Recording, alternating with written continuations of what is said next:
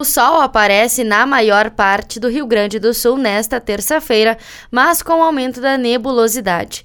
No começo do dia, não se descarta instabilidade em pontos do oeste. Ao longo do dia, as nuvens com chuva avançam para o leste gaúcho, com instabilidade na maioria das regiões, em especial da tarde para a noite.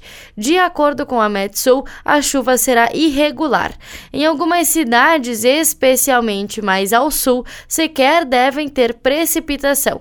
Os volumes devem ser baixos na maioria dos municípios. A terça começa com frio, além de nevoeiro e neblina isolados, mas as mínimas serão mais altas que esta segunda.